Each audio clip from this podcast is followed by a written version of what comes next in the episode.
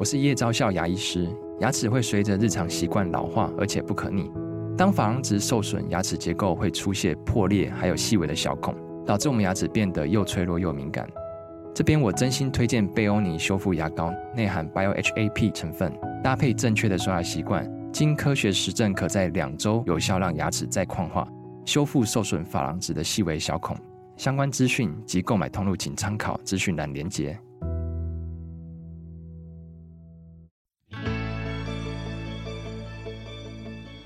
来到肉脚的跑步人生。Hello，大家好，欢迎你来到肉脚的跑步人生，我是赵心屏。今天请到的这位来宾，他在我的心里面有一个非常特殊位置的存在。这样讲好有点肉麻哦，不过我是真诚的。为什么他这么特别呢？因为他是很多年以前，当我从台视跳槽到东森的时候呢，他是第一个让我感觉到安心的人。那么那个时候啊，大家都知道我以前是主播，那我在台视待了九年的时间，一下子跳槽到有线电视台东森，全然陌生的环境，我一个人也不认识。化妆师、发型师也不认识，就在化了一个不熟悉的妆之后呢，要去试播，怀着忐忑的心情到了摄影棚，我看到了他，就让我安心了，那就是帮我打灯光的游明画。那么没有想到呢，事隔多年之后，我们两个都成为跑者了。那当然啦，我是永远的大咖，没有办法跟他这个超马跑者跑。那今天我请他来到录音室的原因是哦，我真的以为我上礼拜看他 FB 是看错了，他居然要再去一次斯巴达松，那呢？我先帮大家科普一下，什么叫做斯巴达松哦？三十六个小时之内你要完成两百四十六 K。根据维基百科的描述哦，这场比赛的缘起是。西元前四百九十年，一个希腊士兵，他在波斯对希腊的马拉松之战当中，他奉命要从雅典跑到伯罗奔尼撒半岛上面的斯巴达求援。那当时这个长跑好手，他花了一天半的时间，也就是三十六个小时的时间，跑了两百四十六公里，完成使命。好，这件事情当然它是一个历史的记载，所以在一九八二年的时候，有一个英国空军军官，本身也是长跑健将的 John Foden，为了证实当年的这项惊人的记录是不是真的可以在三十六小时之内完成，所以呢，他跟四个军官一起飞到希腊，从雅典跑到斯巴达，结果其中的三位分别以三十七。三十四跟三十九个多小时跑完了两百四十六公里，也就是说这件事情的确是可能完成的。所以隔年呢，这一群热心人士就组织了第一届的斯巴达松赛事，参赛者必须要在三十六个小时之内从希腊首都雅典的地标。卫城的山脚下出发，跑完全程两百四十六公里，抵达斯巴达。好，听到我漏漏等讲了那么多，我们先跟明画问一下，好，明画。哎，新明姐好。Hello，，真的，我每一次看到明画，就会想到当年那个情景，对我来说是非常温暖而有安全感的。那没有想到，在好多年以后，我们都成了跑者。当然，我这把咖远远没有办法跟他比了。他这个超马跑者，但是他每次跑啊，都会让我替他捏把冷汗。我就好怕他会不会又怎么样了？尤其他每次在他的脸书上面写他的玻璃脚啊等等的，我都很希望他永远都是无伤无痛、快乐完赛。那最近我看到他脸书上的一个讯息是，其实他也已经贴了很久了，我太不关心他了。三十六小时的两百四十六 K 斯巴达松，他即将再去一次，到底为什么？明樺？呃，应该这次会在决定要去的原因有两个，一个是因为我们去年有两位台湾参赛选手他们过去，但是没有完赛，我觉得很可惜，因为大概就中断了台湾选手连续十几年的完赛记录。哦，那我觉得。有机会去的话，是不是有机会再把我们中华民国的国旗带到希腊去？所以你是有使命感的。我觉得是需要把它带回去。嗯，对。然后第二个原因，我觉得就是承诺吧。嗯，因为我从跑超马开始，我的身边就有很多朋友在支援我。然后我一个特别好的朋友，呃，他叫张诗怡，他从我二零一七年开始接触超马的时候，他就当我的补给员，嗯、一直到现在。嗯，然后不管说是我的分段环台，然后或者是我的跨页练习，他几乎是无一不语。然后假日啊，我们可能呃要去中南部，就是做一段长距离练习，开着他的车就带着我们，然后他就一直开车，让我就一直跑我的步。哦，对，然后。包括我比赛的时候在场上吐啊，是他照顾我，然后紧急住院也是他送送我去医院。对，所以我们专业保姆了。对对，就是我身边有 其实有有不少这种朋友，就是都对我很好。嗯、那我们那时候一直在努力那个斯巴达这个目标的时候，我就跟他说：“思怡，你相信我，总有一天我要带你去。嗯，我一定带你去一次希腊。嗯哼。然后二零二一年我们终于可以成型了。嗯哼。但是那一年因为疫情的关系，台湾那那一年好像入选六个跑者还是八个，我已经忘记了。嗯嗯。那大家都放弃了，因为太呃真的是太疫情太严重了。嗯。然后包括张思怡，她也因为她在台大医院上班的关系，嗯、也也不方便去。嗯。所以那一年台湾就只有我一个人去。嗯。对，然后但是这件事情我还是一直放在心上，就是这是我答应他的东西。嗯嗯。所以今年刚好又有这个机会可以再去，那我就问他说：“那你要不要去？”他说：“可以啊。”那就走吧！啊，使命感加承诺。对，我觉得这是一，就是这就是就是我们的革命情感了。嗯，然后一起努力一个目标，现在有机会可以一起去完成，那我觉得必须要去。嗯嗯嗯嗯嗯，我可以想象这场赛事对你的意义哦，因为二零二一年你完赛哦，我觉得那一年真的是。疫情哎，就只有游明化一个人去参加。可是今年我想起来更恐怖，为什么？这个高温，你不担心吗？因为比今年的比赛日期是九月三十号到十月一号，所以仍然很热，南欧也仍然是很热。对呀、啊，这我也很担心。哦，那但还是就是去就对了。对啊，就是去了再说吧，因为。我们刚刚讲了两个两，我认为两件事必须要完成的事情。嗯，那有机会去，为什么不去？你还记不记得你二零二一年在那三十六个小时的过程当中，你碰过多少的困难？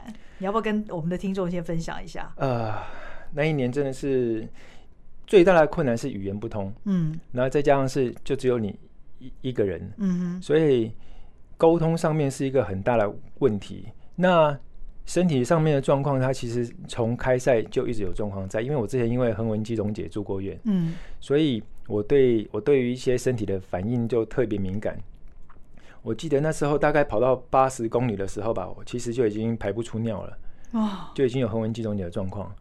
那我也不想那么快就放弃，因为那一年太贵了，哦，那一年的费用除了机票还好，就是住宿啊，然后包括你回来还要隔离啊，然后我又带一个补给员出门，我那一年花了快三十万，我觉得我不能让三十万就是跑了八十 K 就没有了。哦，对，然后后来就我就我就开始跟我的补给员反映这个状况，包括台北的这些朋友，嗯、因为台北也有一些朋友，他们一直在关注我的赛况，嗯，嗯，然后他们就马上帮我打电话给医生，问说，哎，那这个状况怎么解？那他们是打给超越的涂医师，嗯，他就马上跟他们呃其他的朋友。欧德说叫我多喝水，就给我很很多指令。嗯、那呃，身体的状况是一个，嗯，然后再就是呃，因为他是三十六小时的比赛，然后呃，那一年跑到隔天早上的时候是跑在没有遮荫的海边，嗯，那太阳很晒，晒到已经没有意识了，是靠着下意识在跑步，嗯，那那时候很奇怪，就是我眼前看到的画面好像似曾相识。哦，对对对，然后有一个日本跑者从我跑完跑跑过去，然后跟我说干嘛的？哎，我说我好像做梦梦到过这个人啊。对，然后就会这样子，就好像很多东西你都已经走过一遍了，所以跑到后来我就不不晓得我到底现在是在现实的环境里面，还是我在做梦。哦，你已经出现有点像幻觉这样的一个情况。对，基本上已经是幻觉了。我们总共有七十五个 CP 点，就是检录点。嗯嗯。嗯，然后我我一直以为我已经跑到七十四了，已经准备完赛了。嗯。可是后来就突然间就被大会的人就把我叫醒，他说叫我赶快跑，他因为他这个门要呃关门点时间到了，我再不跑我就会被弃赛，嗯，就会被没收比赛。那我想不对啊，我已经跑到七十四啊，应该很快就就可以完赛啊，就没他说你现在才七十一而已。哦，对，然后我就啊，然后跑跑跑跑跑跑跑跑跑，跑到后来真的。我也不知道我跑的方向对还是错，我也不知道我现在某一个检录点我到底有没有去完成检录。嗯，然后到后来就是很崩溃的坐在马路边，然后看到警车来，我就招手跟他说：“你可以帮帮我吗？哦、我不知道我人在哪里。”哦哦哦，对，这是因为太热所以出现这样的现象吗？睡眠不足哦，就是过度疲劳。三十六个小时其实是完全不断电的，要持续的跑下去。呃，也不一定，就是如果你是个高手，嗯，你有绝对的把握完赛，你想睡个一个小时没有问题。那你沿途是要怎么睡啊？呃，它就是每个休息点，它会有分几个大站，可能会放个床让你可以躺一下，有桌子让你可以趴一下。嗯，你可以自己找，甚至很多跑者他就在马路边坐下就睡着了。OK，太累了。对，太累了，而且热。天哪！嗯，而且那一年我比较惊讶的是，疫情很严重。嗯，可是好像只有我们亚洲人觉得疫情很严重。嗯哼，我看那些老外选手、欧美选手，检录点旁边会放个水桶让我们降温。嗯，他们就是直接把那毛巾什么就直接丢到那个脸盆里面，然后就起来，然后洗脸洗就把它丢回去。我说啊，那我我我怎么用？我就看到我就傻掉啊！你们都不怕疫情吗？好像只有台湾人害怕。哦，对。哇，这真的是当年去参赛有疫情这个因素，哦使得那一年的比赛成为非常特别的比赛。对，而且那一年人就大概两百多个选手吧，是相对是比较相对少一点，因为他一年四百个，哦，全世界就有四百个名额，掉一半了。对，所以你们真的是勇者啊。对，那我想问一下哦，三十六个小时两百四十六 K，你们中间要怎么补给？而且你刚说你带了一个补给员，补给员要怎么发挥他的功能？因为他也不可能会陪你跑个三十六小时嘛。嗯，对，这个东西就是我们之前出发的时候，其实功课也做了也不够多，有去找过一些前辈去问啊，但是大家讲的都会有一些出入。嗯哼，然后后来我才发现说，哦，原来我的补给员他只能够陪伴我到。第二十二个补给点，嗯，我们总共有七十五个补给点，嗯，他们到二十二个补给点之后呢，就会被大会的游览车，嗯，直接载回终点，哦，所以等于二十二之后呢，如果你没有在每个点放好你你要补给的东西，哦，那你就只能靠大会的东西，哦，那那一年最大的问题是他们的东西我吃不习惯，哦哦哦，所以我大概就是 CP 二十二之后就没有再吃过东西，啊，所以那一年还不到一半的路哎。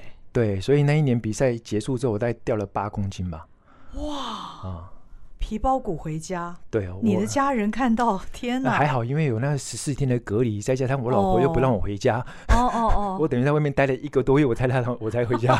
养胖以后，对，那时候对那个胖一点。可那时候照镜子的时候，是真的不认识自己。嗯，对，就太太瘦了。那前面的二十二个补给站，那个补给员可以怎么帮你补给啊？他也不会每个点，他大概就是停两站。嗯，然后就是。哎，就好像是坐游览车一样。哎、嗯嗯，这一站我们下车喽。嗯，嗯，下车，然后你的选手如果刚好来，嗯，嗯，那你可以就可以 order 他帮你拿一些东西。嗯，嗯，嗯，那如果说不巧你速度慢，或者他们提早离开，他没碰到，那就是没有碰到。但他一路也是要看你的 GPS 就对，要追踪。对，他可以追踪，但是他可能即便知道你有状况，他也无能为力。嗯嗯，对，因为毕竟我们不是在那边有租车啊，随、嗯、行补给，但是有些时候就是靠老外啦。嗯哼，有些时候老外会帮你的忙。嗯嗯嗯，那我想问，这三十六个小时，你可曾有任何享受赛事的感觉吗？因为你看，你刚刚一进录音室，我们录音师也说：“哎呀，希腊，希腊很美啊！”你跑那场比赛有这种感觉吗？我那个时候去之前，就是比赛开赛之前，我一直觉得哇，好浪漫！我跑在超马人的梦想赛道上面，这是经典。你第一次去希腊吗？对对对，嗯、而且第一次出这么远的门。嗯。然后等到开始起跑，大概不到两小时吧，谁在跟我说希腊很浪漫的？爱琴海很浪漫，都把他杀了，太热了。哦，一开始起跑你就已经是满身大汗，然后再就是太阳一直晒，而且是对美丽的爱琴海，可是好晒啊，没有地方让我遮阴啊。虽然爱琴海就在你旁边，对，看得到嘛。对，但是就是嘴巴就是一直骂脏话呀。嗯嗯，对。我想到，我看村上春树，他也有从雅典起跑过。不过当然，他不是跑三十六小时了，啊，他大概是跑一个全马。对，他当年也就是热的要死，对，然后觉得自己像一个傻瓜，对，跑在那个大马路上，然后他也把上衣脱了，然后太阳无情的把他晒伤。对，你也是差不多的经验嘛？哎，可是我我算是享受比赛的那种人，嗯，我知道很辛苦，嗯，然后他跑的过程也很辛苦，而且还要担心说自己会不会横纹肌溶解复发，嗯，会很多负能量。可是我就是提醒我自己，我到每一个补给站，我都要拍一张照片，嗯，我要留个纪念，嗯，可能是跟补给站的那个 number 的号码，嗯，可能是跟当地协助我们的补给员，嗯哼，然后他有有有几个站，他是比较特别，是会有小朋友出来帮你加油，哦，就是可能附近学校的小朋友，会聚在那边帮你加油。然后以前的人传统是说，到那边的时候呢，你身上带一些糖果，就发给他们。哦其实两百四十公里下来，几乎是你只要经过有人的地方，嗯、大家都会一直跟帮你加油。嗯、那我觉得那个特那种经验很特别，而且是台湾当地的盛事吧。对。那今年你再度参赛，你已经是有经验的跑者了。嗯。你怎么准备？我今年的准备反而比较佛系啊、呃。对，因为二零二一年去的时候呢，是开赛前三个月。嗯。我突然练习的时候骨裂。嗯。几乎包括我的医生，包括我的朋友，没有一个人认为我会去比赛，uh huh. 甚至没有人相信我可以完赛。哪里的骨头骨裂？左边脚底板，哦，边边这边对，很痛。Uh huh. 然后就是想去嘛，而且那一年台湾选手大家都放弃了，嗯，那我我就是觉得我们有机会可以去，嗯嗯，为什么不去？嗯哼。对啊，如果说今天是比赛取消不能去，那我觉得那就无可厚非。但是明明比赛有进行嘛，嗯、对，然后就去。所以那一年会因为呃要急着参加比赛，所以你的练习会等到你的伤好了之后，我的练习就排的比较密集。那加上这些朋友，他们可以陪我疯，半夜想练，就是我们就晚上就出去跑个七八十公里。嗯哼，对。然后今年因为。也担心说过度练习会造成受伤，然后再加上大家现在都忙，大家有呃补给员疯爬山的也有啊，然后疯游泳的，哦、对，那我们也不好意思跟他说，哎、欸，你们把时间都给我了，嗯。嗯嗯，对，所以今年我的练习方式就比较保守，我就是每天维持十五公里到二十公里的的跑步的习惯，嗯哼，然后有时候假日可能就三十公里多一点点，也不会练太多，嗯，嗯对，然后一个月就是维持四百五五百的跑量那样。四百五五百，对，这对超马跑者来讲好像算少的耶。对，但是我、哦、我自己是认为，经过二零二一年那一次之后，嗯、我觉得这个量是够的。OK，他可能跑量不见得是是最关键的因素啦。嗯、我觉得反而是你的临场反应跟应变的那个能力，这个反而比较，我觉得比较重要。嗯哼，对。那你说平常跑量累积，我也可以透过一些单次的长距离练习来、嗯、来做弥补。对，嗯、但是因为今年我长距离做的比较少，嗯，那再加上天气热，但我觉得天气热应该会是个变数了。对，我也接着想问你，对于这么热的天气，你要怎么准备啊？无从准备，好像哦，就享受比赛啊，太了不起了。对啊，嗯，哎，我想问，这个比赛其实它是没有奖金的嘛？对不对？就是那个荣誉，对，跟那个完赛的喜悦。呃，应该说它迷人的地方在经典哦啊，它就是马拉松发源地嘛。对于超马跑者来讲，这是一定要去的一个赛事，应该是大家的梦想吧？嗯哼哼。对，那我们是有幸可以先去，真的啊。嗯，所谓的有幸，告诉听众朋友们一下，就是要参加这个比赛，他要具有什么样的资格？呃，像我自己是以二十四小时赛的资格去报名这个东西。那他的资格其实就是你二十四小时的比赛里面呢，你要跑至少一百八十公里，才有资格报名。嗯，那这报名不代表说你。就录取哦，它是你，你可以抽签哦，啊，你有抽签的资格。那在他，我们刚刚说过，他一年他只有全世界只有四百个名额哦。那四百个名额里面呢，你要扣掉他有一些保留名额。那什么是保留名额？就是希腊当地的人哦，然后还有日本队，他们都有一定的呃的名额在那边。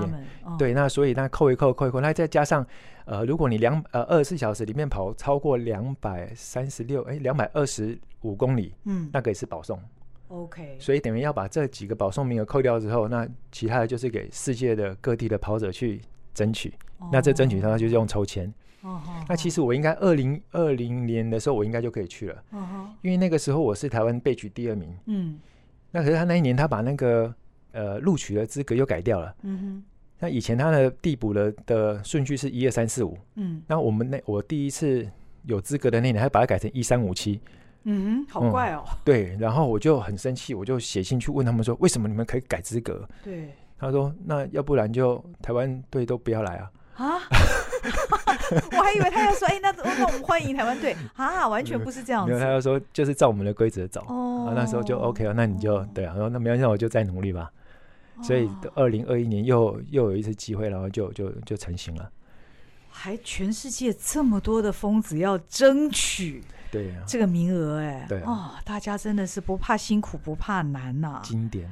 嗯，我想问你，跑到终点那个什么什么大地的那个脚下的时候，是什么感觉？哎、欸，认真说，我那一年跑到终点就只有两个字，嗯，想死，完全没意思，而且。我连进到终点，然后亲吻光的大脚，哦，我都不晓得我是不是在做梦。你的幻觉一直持续到那个时候？因为对啊，因为你前面都是一直在幻觉的状态嘛，哦、一直在幻觉跟现实里面在搅和。嗯嗯嗯。所以那时候我都不确定我是不是真的完赛。嗯，对。然后是呃，真的，我什么时候开始知道我我确信完赛了？是因为我亲吻完大脚之后就被人家送到台下。哦。就是大家会选手有一个休息区。嗯哼。然后到休息区的时候呢，然后就其他选手会帮你加哦，完赛了，恭喜你这样。嗯嗯。然后我就看着那个老外的选手，然后就吐在他身上。你就吐在他身上？对，因为我小，我那时候中暑，然后所有人就吓到说啊，你怎么把吐在他身上？哦、就还有那个那个，因为他也是选手，哦、他大概也知道我我们的状况，哦、所以就是就说 OK，那个 他知道你绝对不是故意的。对对对，然后那时候我才我才我才醒，吐完之后我就整个就醒了。哇、哦，天哪！对。希望你今年千万不要这样，不要吐在他身上。我想他以后应该不想再看到你了吧？他应该忘记我了，没关系。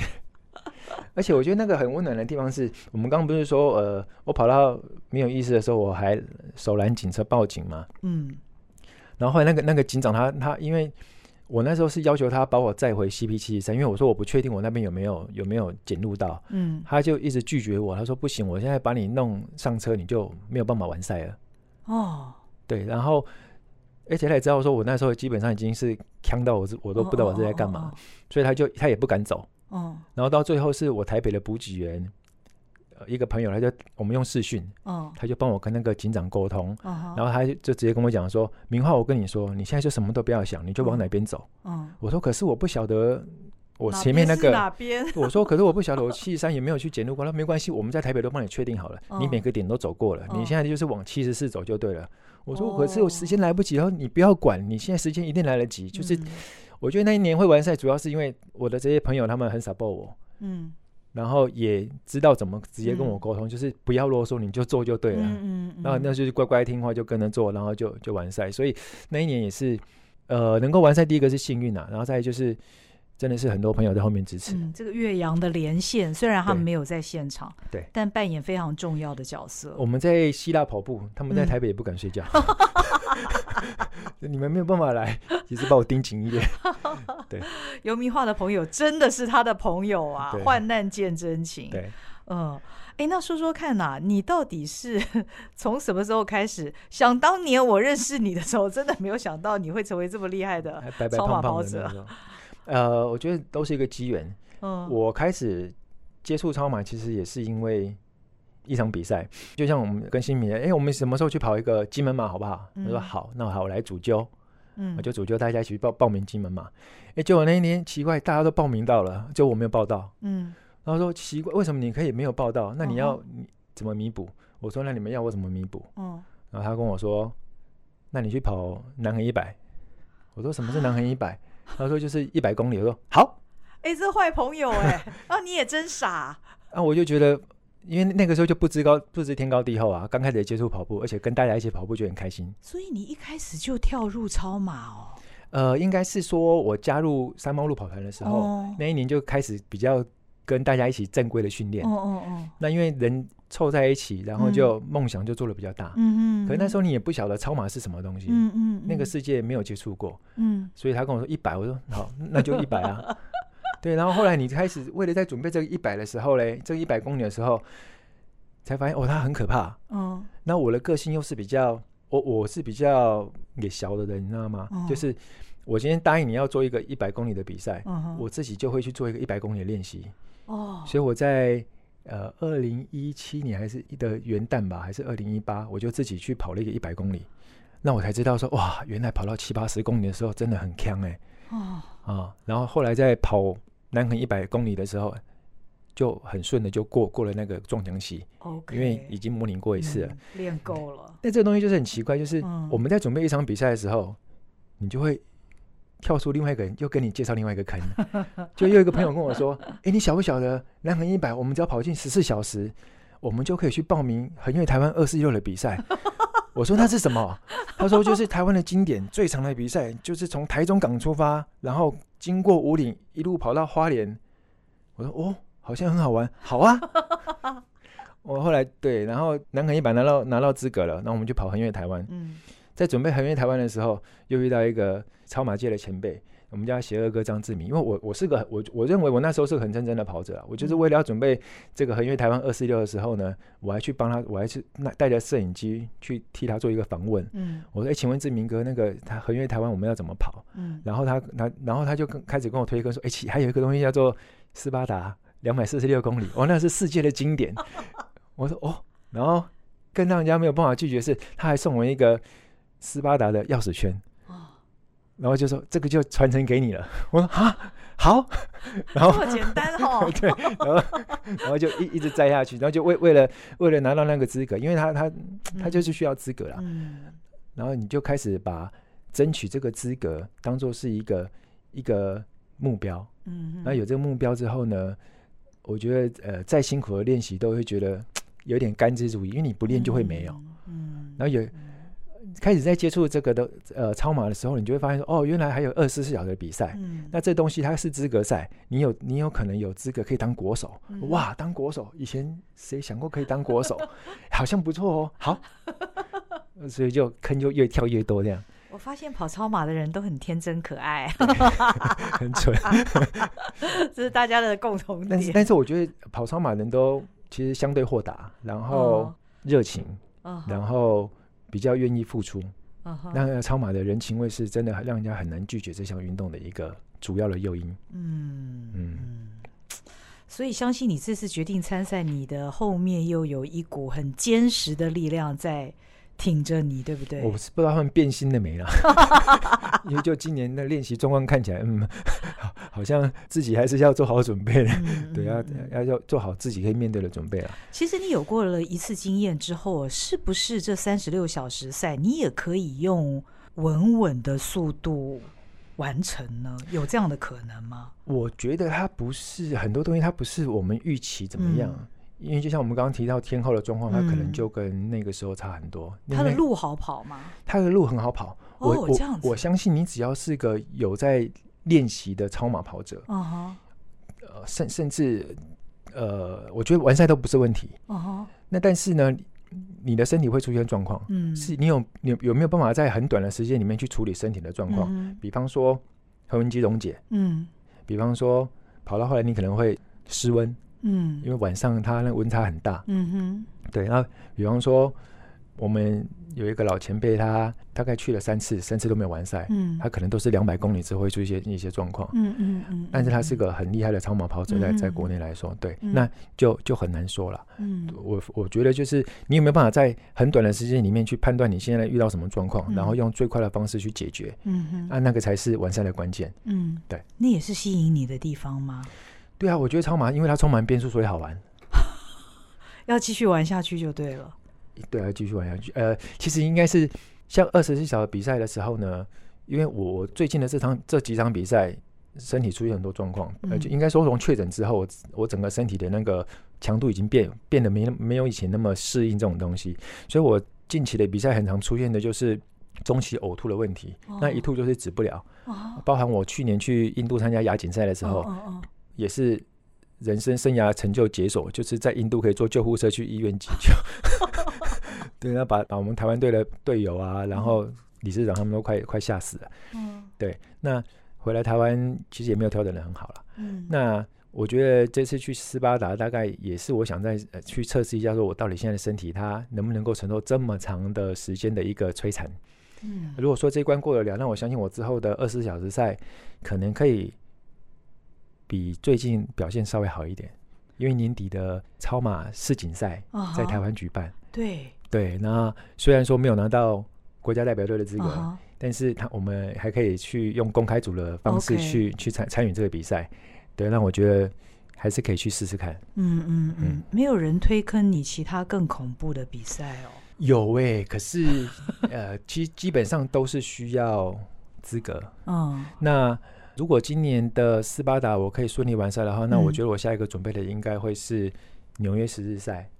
哦，纽约十日赛，对，甚至就是就是那个绕圈的、那个、绕圈圈，对，跑十天那样。OK，蔡文雅对文雅姐过的，哦、对对对的。Okay. 那蔡文雅姐她现在已经在纽约准备这五十二天了，我想到就好紧张哦，天哪！对的，文雅姐她是一个非常厉害而且非常稳定的跑者，嗯，对。然后呃，除了这个之外，大概还有一个二水马拉松吧。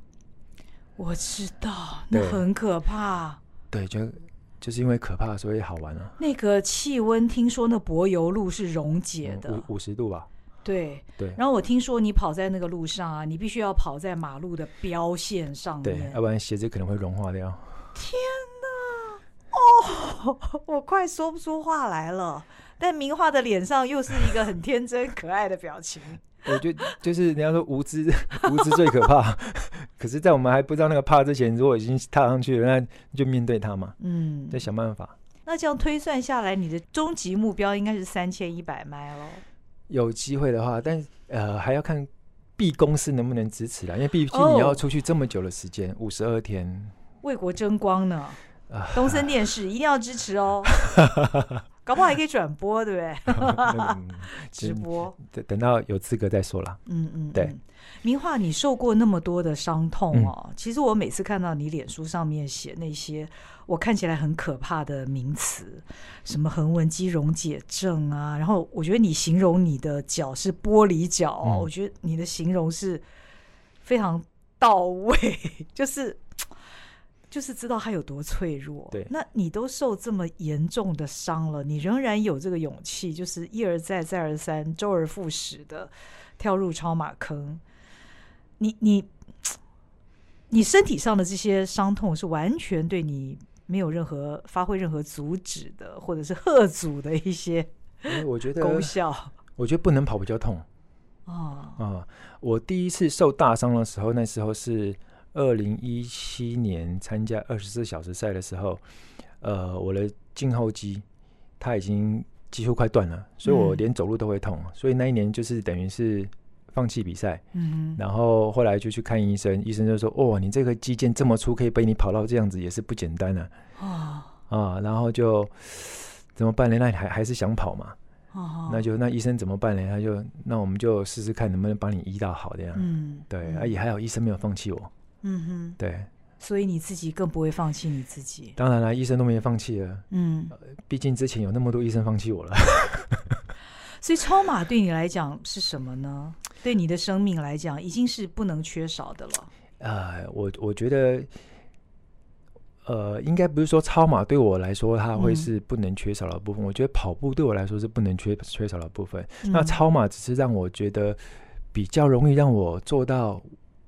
我曾经认为的不可能，嗯，我以前怎么会相信自己可以跑一百公里，嗯，跑两百四十六公里，嗯，跑二十四小时不睡觉，嗯哼。可是当你参与这个活运动的时候呢，你就必须付出相对的努力，嗯。所以我们常常就是，呃，跨年夜的时候就约了一群朋友，我们就在家里附近的公园就绕十二小时，带着大家一起跨年，哦然后他们在那边吃火锅、喝啤酒，然后看我一个人在那边跑步，啊，你们开心，我也开心。对，我觉得那就是在痛苦的当下去享受那个过程，嗯、我觉得 还不错。嗯嗯，所以几号出发呢？